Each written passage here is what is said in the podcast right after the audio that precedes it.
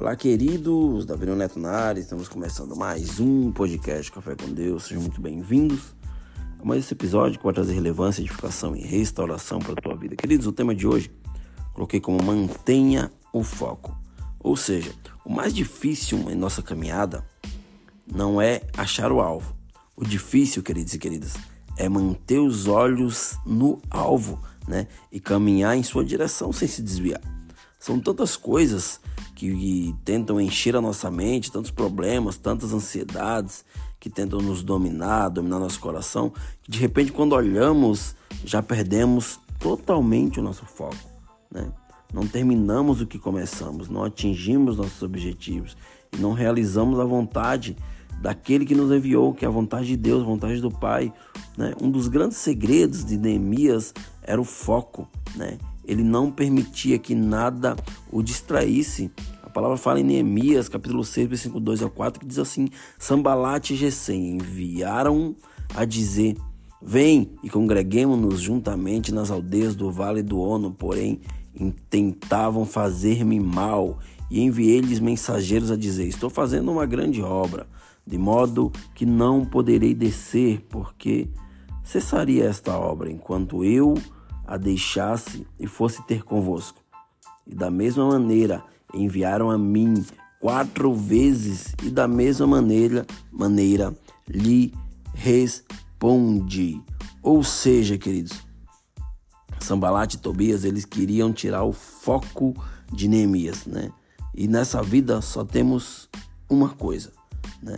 Só precisamos vivê-la intensamente e manter um foco sem se distrair com as coisas que vão é, é, que vêm sobre a nossa vida, né? Muitas vezes nós precisamos manter o nosso total foco para que nós venhamos viver de uma forma sobrenatural e conseguir aquilo que queremos, né? Pedro, ele andou sobre as águas, ele caminhou em direção a Jesus, mas ele afundou por quê? Porque ele começou a prestar atenção no vento, ou seja, ele tirou os olhos de Jesus e começou a focar nas adversidades ao seu redor, né?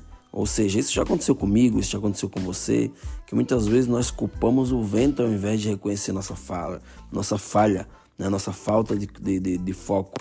E eu e você precisamos disciplinar nosso espírito, se disciplinar, né? se concentrar, né? concentrar nossa mente e avançar na direção de Deus. Nós temos, queridos e queridas, de agarrar de coração cada tarefa, né, a nós confiada. Se foi confiado algo a você, mantenha foco nisso, porque cada projeto apresentado, eles é, é, tem que ser bem apresentado, ou seja, apresentado com êxito. E esses projetos né, que Deus colocou na tua, nas tuas mãos, você precisa entregá-lo de uma forma sobrenatural. Você não está aqui à toa, né? Você não está aqui apenas é, é, só por estar. Você não está aqui apenas para construir algo, construir riquezas, construir famílias. Isso é necessário, porém, Deus ele designou algo para a tua vida e você precisa manter o foco. Né? Os ventos vão soprar, né?